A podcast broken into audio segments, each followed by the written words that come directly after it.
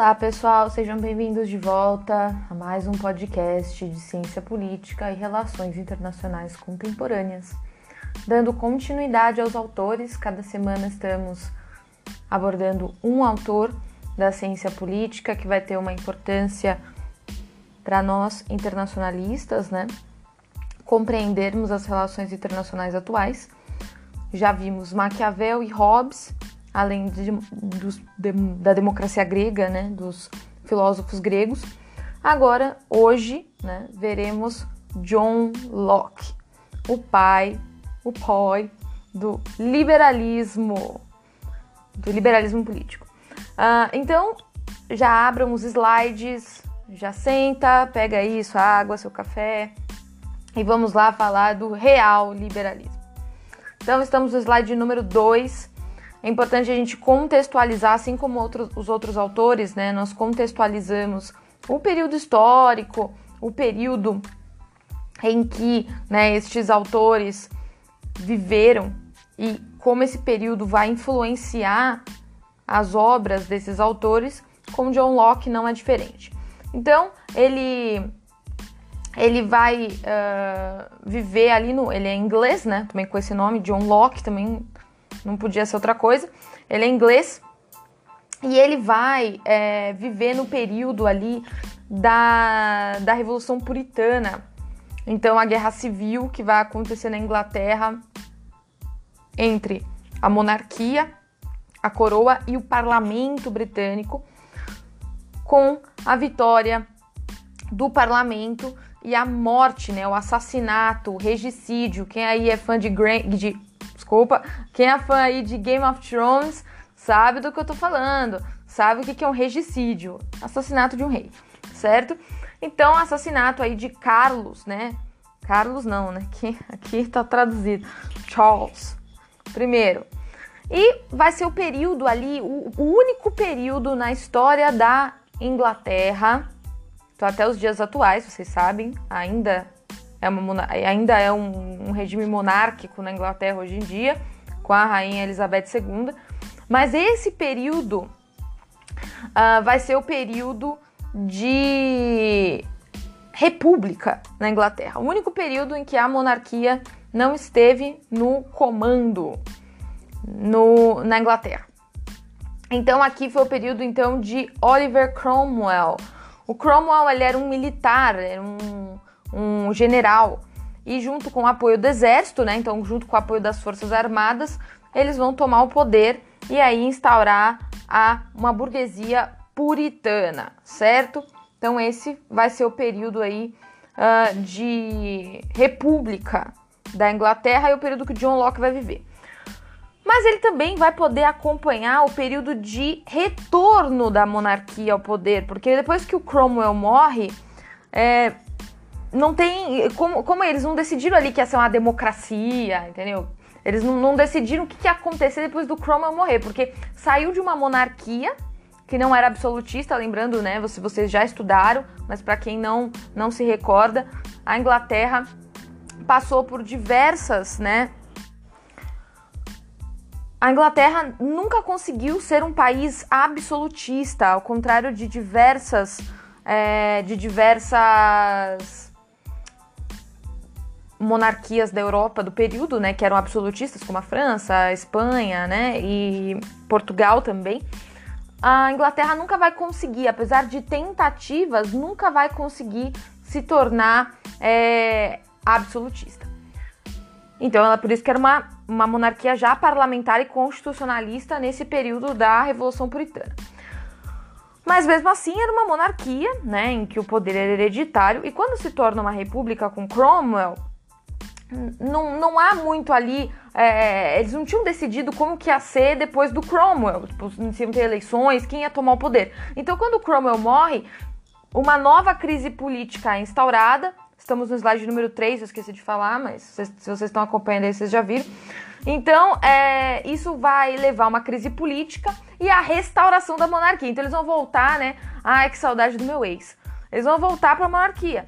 Então, volta para a monarquia para evitar uma nova guerra civil que já tinha acontecido lá antes do Cromwell. E aí, mas vai, vai retornar os conflitos que já existiam antes da Revolução, né? Então, é, a, o, a parte do governo que era pró-católica, pró-francesa, o, pró, o próprio parlamento, né? Então, assim, aqueles da coroa, por que, que tá escrito Hobbes aqui no slide? Porque a, pra, aqueles, né, é, da coroa e favoráveis à coroa vão querer ali um governo forte, né? Um leviatã, no sentido robesiano da palavra que vimos na semana passada. Enquanto o parlamento era um governo protestante que já queria uma outra, uma, uma monarquia parlamentar, uma monarquia é, constitucional, com limitação ao poder do rei e tudo mais. Então, vai retornar ao poder a mesma dinastia do Charles I, que foi assassinado, vai voltar, né? E vai em 1680 vai ter o reinado do Charles II, né? O Carlos II aqui. Uh, que vai, de, vai, vai emitir uma declaração, declaração de Breda, que vai impor, vai impor ali uma impor, uma, impor uma tolerância é bom, né? Vai aí colocar, é, abrir, né? Precedentes para uma maior tolerância religiosa, respeito ao parlamento e à propriedade, tá?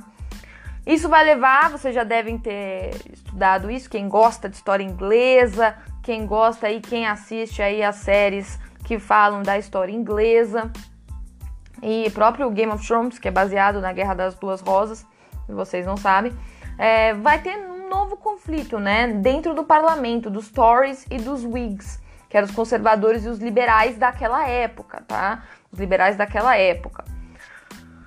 E aí todo essa, essa, esse conflito interno, John Locke vai, né, acompanhar e vai servir aí de base para seu, para sua obra, para o seu trabalho.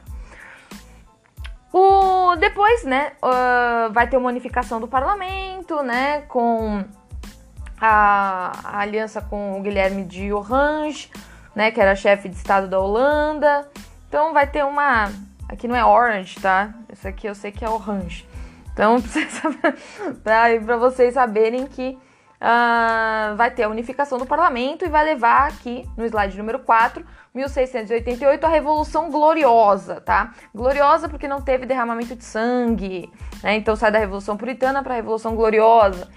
Então vai ter uh, uma mudança, né, no reinado e na família real inglesa, com a deposição aqui do rei Jaime II Uh, e vai ter a aprovação em 1688 do Bill of Rights, que é então a, a, a Constituição, podemos dizer assim, a Constituição inglesa, e que vai né, impor ali uma supremacia do parlamento em relação à monarquia, ao monarca, limitando os seus poderes. Essa aqui vai ser uma vitória do liberalismo político sobre o absolutismo, né? E a criação ali já, né, já, existe, já era parlamentar, mas a consolidação de uma monarquia parlamentar com uma limitação do poder do monarca. Então, fizemos esse panorama rápido, tá? Porque não é o nosso foco aqui, mas um panorama rápido de como estava a situação na Inglaterra durante o período aí de vivência, né, de John Locke, certo? Então, inclusive no slide número 5 tem um erro, vou corrigir, Tá aqui que ele nasceu em 1932? Não, ele nasceu em 1632. Então ele acompanhou todo esse processo, né? O John Locke acompanha todo esse processo, o que vai inspirar a obra dele que iremos tratar agora. Então, faremos uma pausa aqui e já voltamos com a segunda parte desse podcast.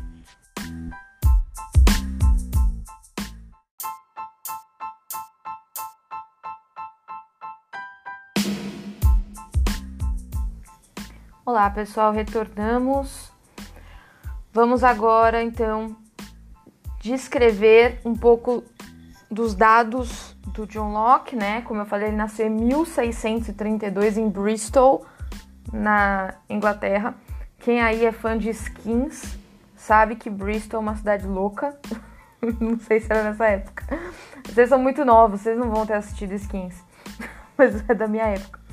Uh, mas brincadeiras à parte, ele era de uma família burguesa, né? O pai dele era comerciante e foi combatente na Guerra Civil. Então o pai dele lutou na Guerra Civil que depôs o rei Carlos I, Então aqui, por isso que é importante é na própria vivência do John Locke, né? O pai dele estava no exército.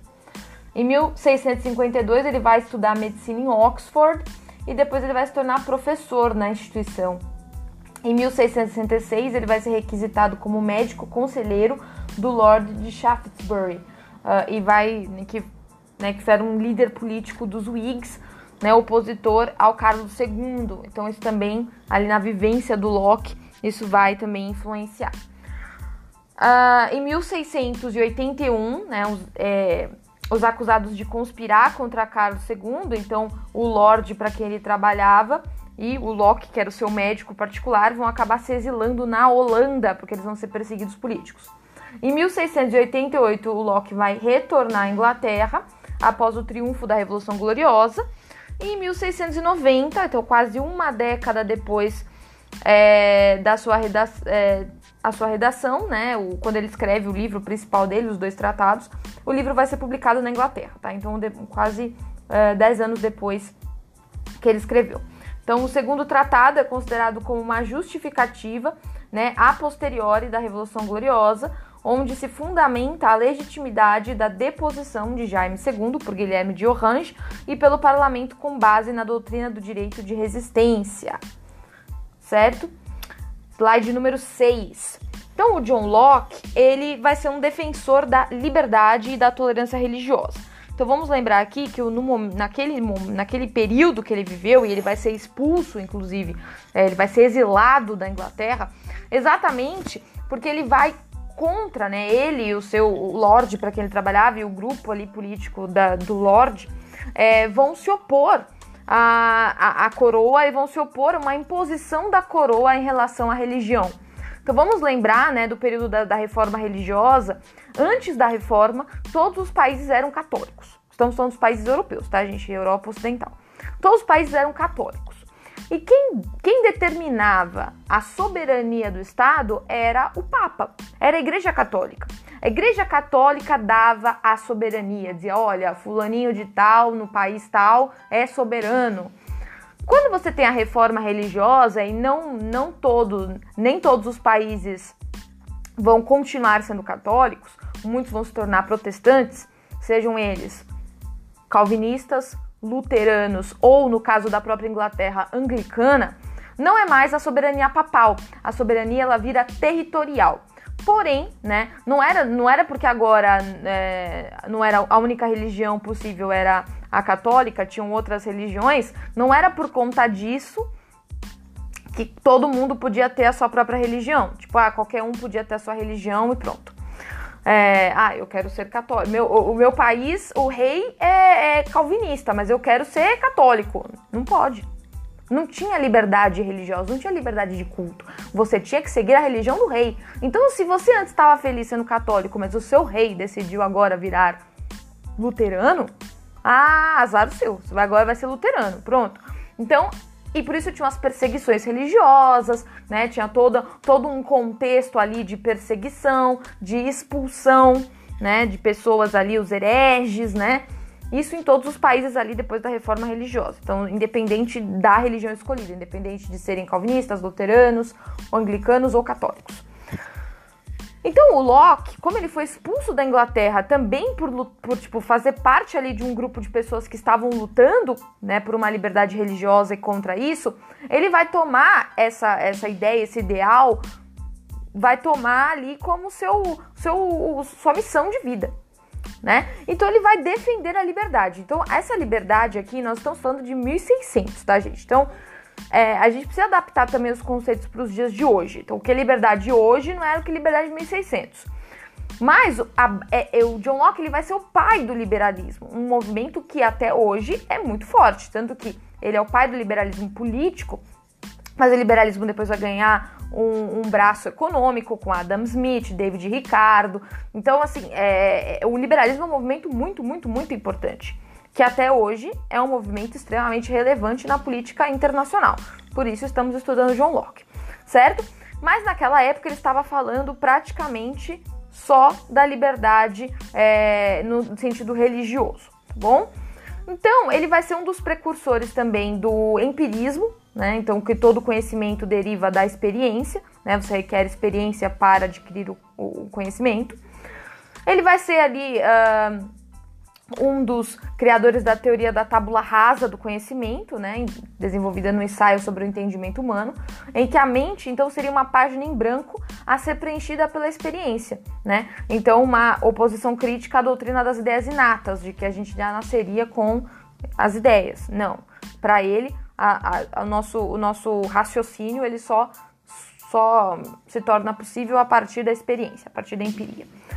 O primeiro tratado ele vai refutar, né, a concepção do patriarca da obra, da obra de Robert Filmer, uh, que vai defender ali o direito divino com base no princípio da autoridade paterna ligado, legada por Adão aos reis. E Adão supostamente o primeiro pai e rei legado por Deus. Então aqui ele vai contestar a ideia de que o rei ele é o líder natural e ele deve ser o soberano absoluto, uma vez que ele é a representação de Deus na Terra. Vocês sabem que essa ideia é, foi difundida no mundo, não só na Europa, no mundo por séculos. Por exemplo, no Egito Antigo, o faraó era a representação de Deus na Terra, né? Uh, talvez tinha mais de um Deus, mas uh, os principais ali, né? Uh, então, você tinha já essa ideia, tanto é, na, no Egito, na Mesopotâmia, na Pérsia, então, e também vai ser trazida essa ideia no absolutismo europeu. Né? Estamos falando aqui dos séculos 17, é, 16 e 17. Então, ele vai. A primeira coisa que o Locke vai se opor é isso. Que direito natural de divino? O que, que é isso? Não, o mundo é feito pelos homens né? Apesar dele mesmo ser um homem religioso, tá? Então não estamos. É, é, ele, aqui vai ser o começo do que a gente vai falar. Assim, o, a, vai ser bem o começo, não é isso que Locke está pregando nesse momento, mas vai ser o começo da separação de, entre Estado e Igreja, tá? Então, o começo do que a gente entende hoje por Estado laico. Certo? Um governo, um governo, um estado que não possui religião e, por sua vez, né, não é, prioriza não, é, não, não favorece uma religião em detrimento de outras. Partindo então do princípio de que temos a nossa liberdade religiosa. E o segundo tratado, né, para Locke, é um ensaio sobre a origem do governo civil, que é o que a gente vai focar aqui, tá bom? Então a gente vai focar aqui na origem do governo civil, lembrando, né, eu vou falar disso daqui a pouco, mas que Locke também é um contratualista, assim como Hobbes e como veremos depois Rousseau certo? Então, nem a tradição, nem a força, apenas o consentimento expresso dos governados é a única fonte do poder político legítimo. Lembre-se disso, que isso é muito importante. Então, a obra do Locke representa um marco histórico do pensamento político e exerceu uma enorme influência sobre as revoluções liberais, sobre a era das revoluções. Segundo Bobbio, né, o segundo tratado de Locke vai representar a mais completa formulação do Estado liberal. Então, quando a gente fala de democracia liberal, que é um tema que a gente já vem discutindo desde a nossa primeira aula, quando a gente fala de democracia liberal, é exatamente é, é fundado aqui no pensamento de Locke, tá? Então, Locke vai ser o pai desse pensamento do, da democracia liberal, tá? Então, vamos lá, lembrando aquela formulinha que vimos em Hobbes, tá? Essa é a mesma fórmula para todos os contratualistas. Então, da mesma forma que, eh, que Hobbes é um contratualista, Locke também é. Então, o que temos em comum entre os contratualistas, que isso eu já expliquei na semana passada? Eles acreditam que a nossa sociedade, o Estado, o governo são estabelecidos através de um pacto social. Lembrando, esse, esse, esse contrato social ele é tácito, ou seja, não é de fato um contrato, é um grupo de regras, normas, entendimentos sobre como a sociedade deve funcionar. E esse contrato ele é baseado da mesma forma para Locke quanto para Hobbes, de que abrimos mão de parte da nossa liberdade que tínhamos no estado de natureza para, para configurarmos na sociedade civil e que o Estado nos proteja. Tá? Essa é a base que é igual tanto para Hobbes quanto para Locke, só que teremos certas diferenças aí no pensamento disso para Locke. Faremos mais uma pausa agora e já voltamos com a terceira parte do nosso podcast.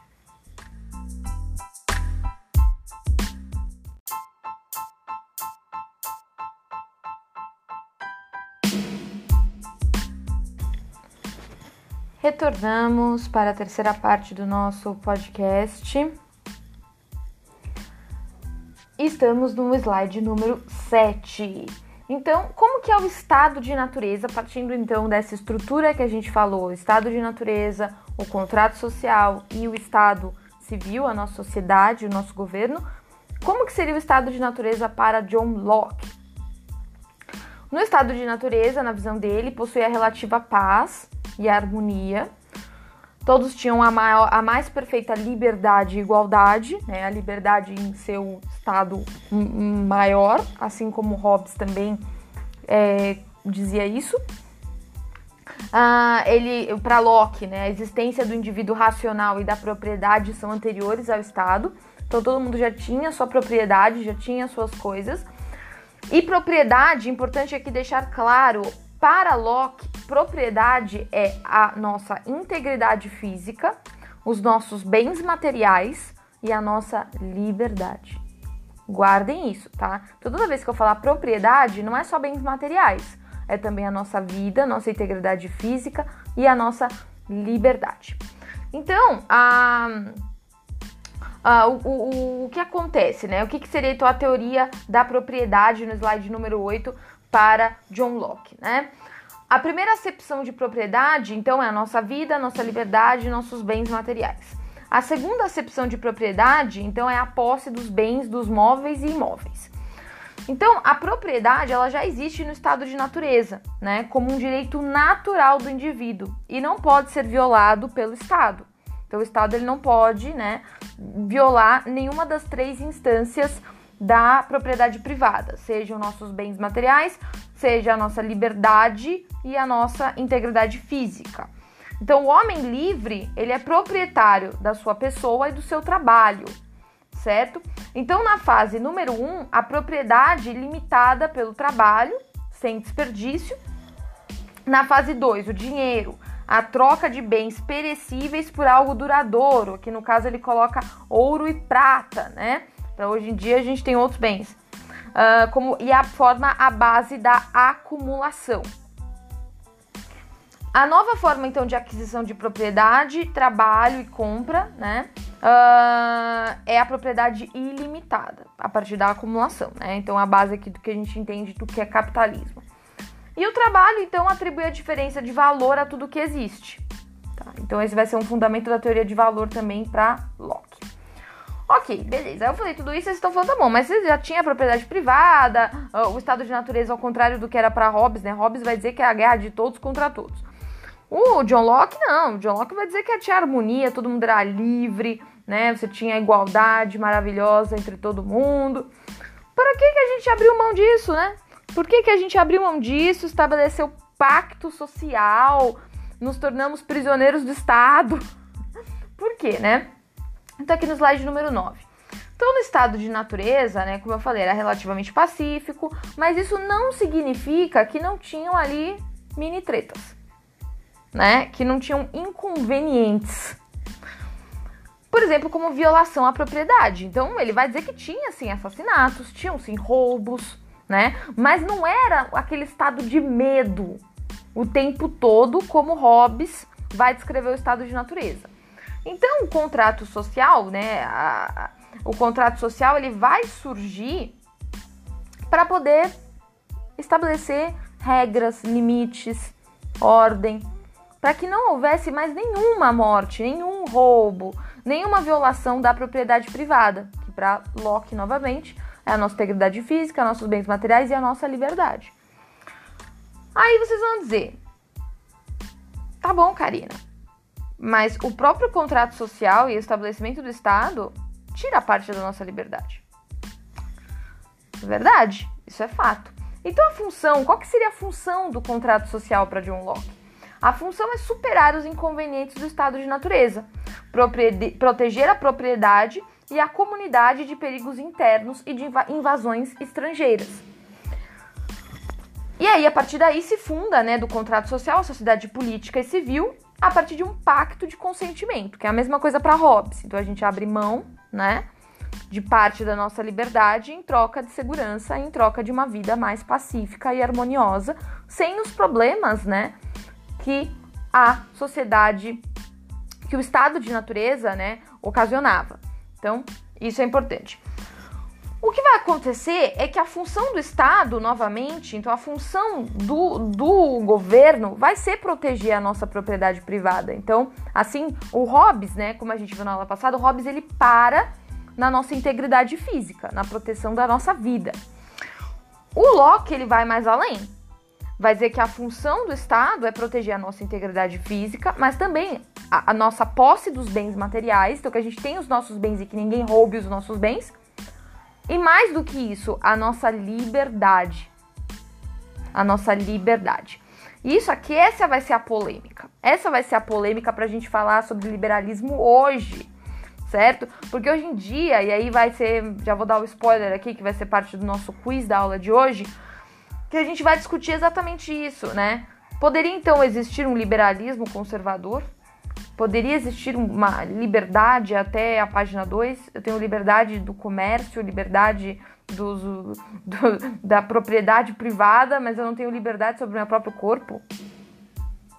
Né? O, Estado, o Estado, na visão de Locke, ele não pode né, impor limites à vida privada das pessoas. Isso vai ser muito claro para Locke tá? Então, assim, o Estado ele tem que impedir aquela, aquela frase manjada, aquele clichê que todo mundo fala, minha liberdade termina quando acaba a sua.